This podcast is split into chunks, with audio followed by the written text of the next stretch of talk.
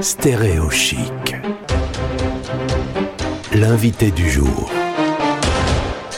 On s'est retrouvé plusieurs fois avec euh, Rosiane Ougbo pendant la période des préparations de cette euh, élection, euh, de ces élections consulaires qui viennent de se terminer. On va faire un petit bilan ensemble. Rosiane, bonjour et bienvenue sur Stéréo Chic. Bonjour Gauthier et merci beaucoup de me recevoir. Et félicitations, tu es élu de la République à nouveau. C'est gagné. Tout à fait, tout à fait, j'en suis ravie. C'est euh, une, euh, une belle récompense du travail euh, qui a été effectué, effectivement. maintenant, comme on dit chez moi, yalla, en avant. Yalla. Alors on a motivé les troupes pour que les Français de l'étranger aillent voter. On peut pas dire que Stéréochic a eu un impact incroyable sur le taux de participation. C'est pas, on s'en doutait, hein, mais c'est pas excellent, excellent. Alors, euh, bah, euh, a fait sa part, hein, euh, comme le, le, colibri qui euh, éteint le, le, feu de, de forêt. donc, tu y as contribué. en revanche, la, la participation, écoute, elle est meilleure que les, lors des précédents rendez-vous électoraux. Donc, il faut s'en, il faut s'en féliciter. Le vote par Internet a joué son, son rôle aussi. Euh, et euh, je sais que dans ma circonscription, on tourne autour de, de 20% de participation euh, contre 12 voire même 8% habituellement. Ouais. c'est une progression dont on peut se satisfaire ça a été un peu compliqué. Ça devait avoir lieu l'année dernière. Un certain nombre de zones dans le monde n'ont pas pu voter à cause des restrictions. Oula, restrictions sanitaires. J'ai eu du mal à le dire. et ils voteront à peu près dans quatre mois. Mais bon, on y est quand même. Il fallait quand même que ça se fasse. Oui, il fallait que ça se fasse, parce qu'il fallait quand même euh, laisser la, vie démocratique euh, se, poursuivre. C'était important. Certes, certaines circonscriptions telles que euh, l'Inde ou le Madagascar n'ont pas pu participer à ce rendez-vous électoral. Ce sera reporté, mais la vie démocratique se poursuit. Donc, élection des conseillers des Français d'étranger, c'est fait, et puis prochain prochain rendez-vous, les sénatoriales, puisque nous sommes en tant que conseiller des Français d'étranger, grand électeur. Tu es euh, sur la zone du Qatar, euh, Dubaï. Euh, moi, je suis à Lille. Bahreïn, Bahreïn. Bahreïn, pardon, excuse-moi. moi, je suis à Lille, dans le nord de la France. J'écoute les médias français. Il n'y a pas eu un mot sur les élections consulaires sur les médias français? Eh bien, c'est triste. c'est triste parce que nous sommes officiellement pas loin de 2 millions, mais dans les faits, plus de 3 millions. Ouais. Euh, les Français de, de, de l'étranger, euh, c'est la France en dehors de, euh, de ses frontières et c'est quand même dommage que l'on s'intéresse à nous seulement pendant les échéances électorales. C'est pas toujours vrai, mais c'est quand même une tendance que l'on peut identifier assez nettement. En tout cas, que j'ai pu identifier très nettement pendant ce mois. Pendant nos échanges sur l'antenne de la radio, on a évoqué le fait que vous avez apporté une aide concrète à un certain nombre de Français expatriés dans le cadre de cette pandémie qui a été très douloureuse.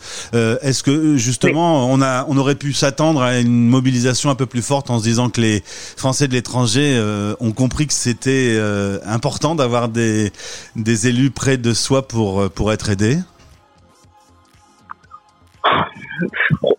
Probablement, euh, mais je pense aussi que euh, les, nos ressortissants étaient aussi préoccupés par différentes euh, difficultés qui sont liées à la situation actuelle que nous vivons, l'école à la maison que j'ai moi-même subi en pleine campagne, les, les, incertitudes quant au renouvellement des contrats du conjoint qui est à l'origine mmh. de l'expatriation, euh, tout ça euh, crée un, un, lot de soucis quotidiens qui ont pu placer les euh, élections sur un second plan.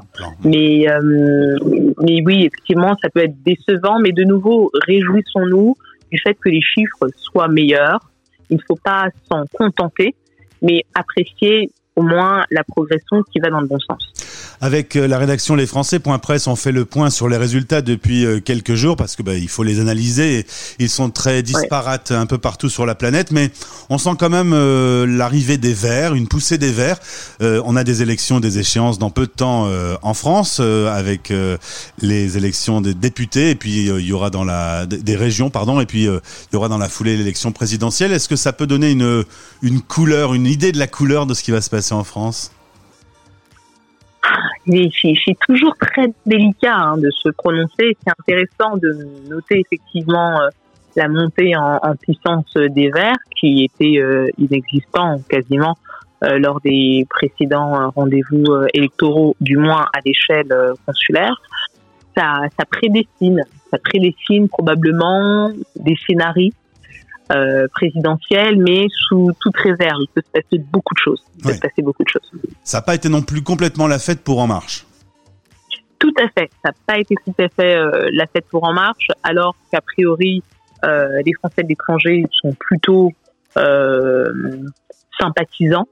Mais je pense que les mesures qui ont été prises par le gouvernement, la gestion de la crise, a pu jeter une forme de discrédit euh, et un recul, un, recul de, de, des votes, tout simplement. J'ai des dizaines de Français chaque semaine qui sont installés dans les quatre coins de la planète. Tous me disent on ne comprend rien sur les règles quand on vient en France. Est-ce qu'il y a une quarantaine?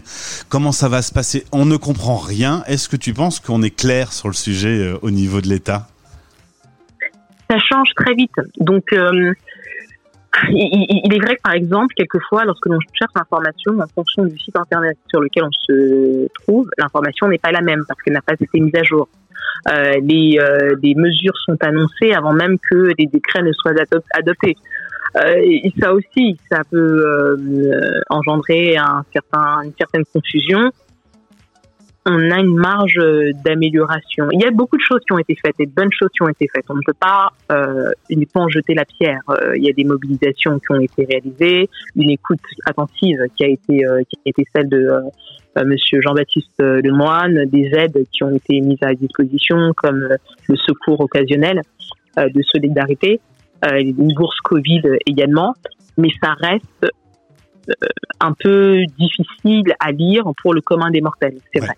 Dernière question sur les vaccins. Euh, alors, on, ne vaccine pas les Français qui sont hors du territoire euh, là où ils se trouvent. On les a invités à venir se faire vacciner en France, mais j'ai techniquement un ami qui est en Belgique, c'est-à-dire quand même à une heure des studios de Stéréo Chic.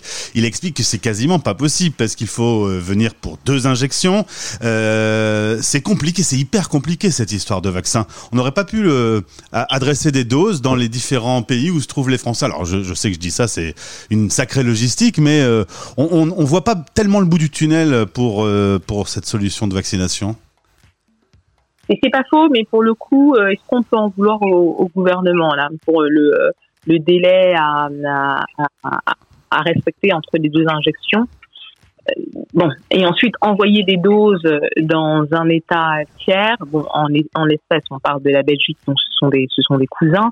Euh, c'est plus délicat dans les pays où euh, les locaux eux-mêmes n'ont pas accès au vaccin. Vous voyez, c'est délicat, c'est délicat. En tout cas, Mais euh, ce qui est heureux, c'est qu'au moins les Français de l'étranger qui se rendent en France ont la possibilité d'être vaccinés.